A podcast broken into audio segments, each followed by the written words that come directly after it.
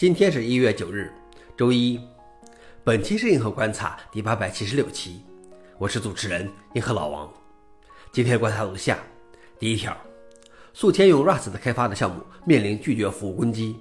Rust Hyper 包是一个非常流行的处理 HTTP 请求的 Rust 库。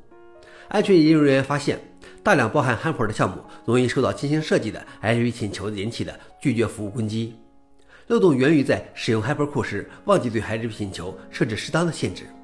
目前，Rust 的包重组库 Crit.io 中列出的两千五百七十九个项目依赖于 Hyper，下载量已超过六千七百万次，但大量项目尚未回应修复的消息。消息来源：Register。老王点评：并不是使用了 Rust 就高枕无忧了，还是会有各种其他的安全漏洞。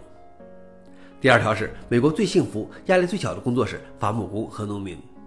根据美国劳工统计局的调查，农业、伐木业、林业在所有主要行业类别中具有最高的自我报告的幸福水平，以及最低的自我报告的压力水平。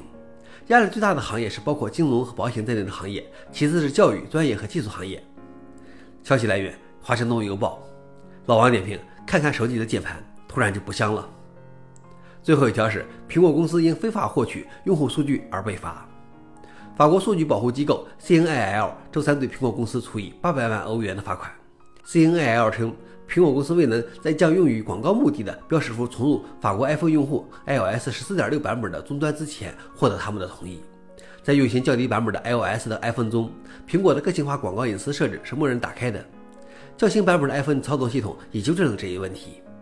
消息来源：GZ Model。老王点评：虽然苹果公司在隐私方面已经算是不错了。但是难免会有这种有意无意的错误。好了，以上就是今天的硬核观察。想了解视频的详情，请访问随后链接。谢谢大家，我们明天见。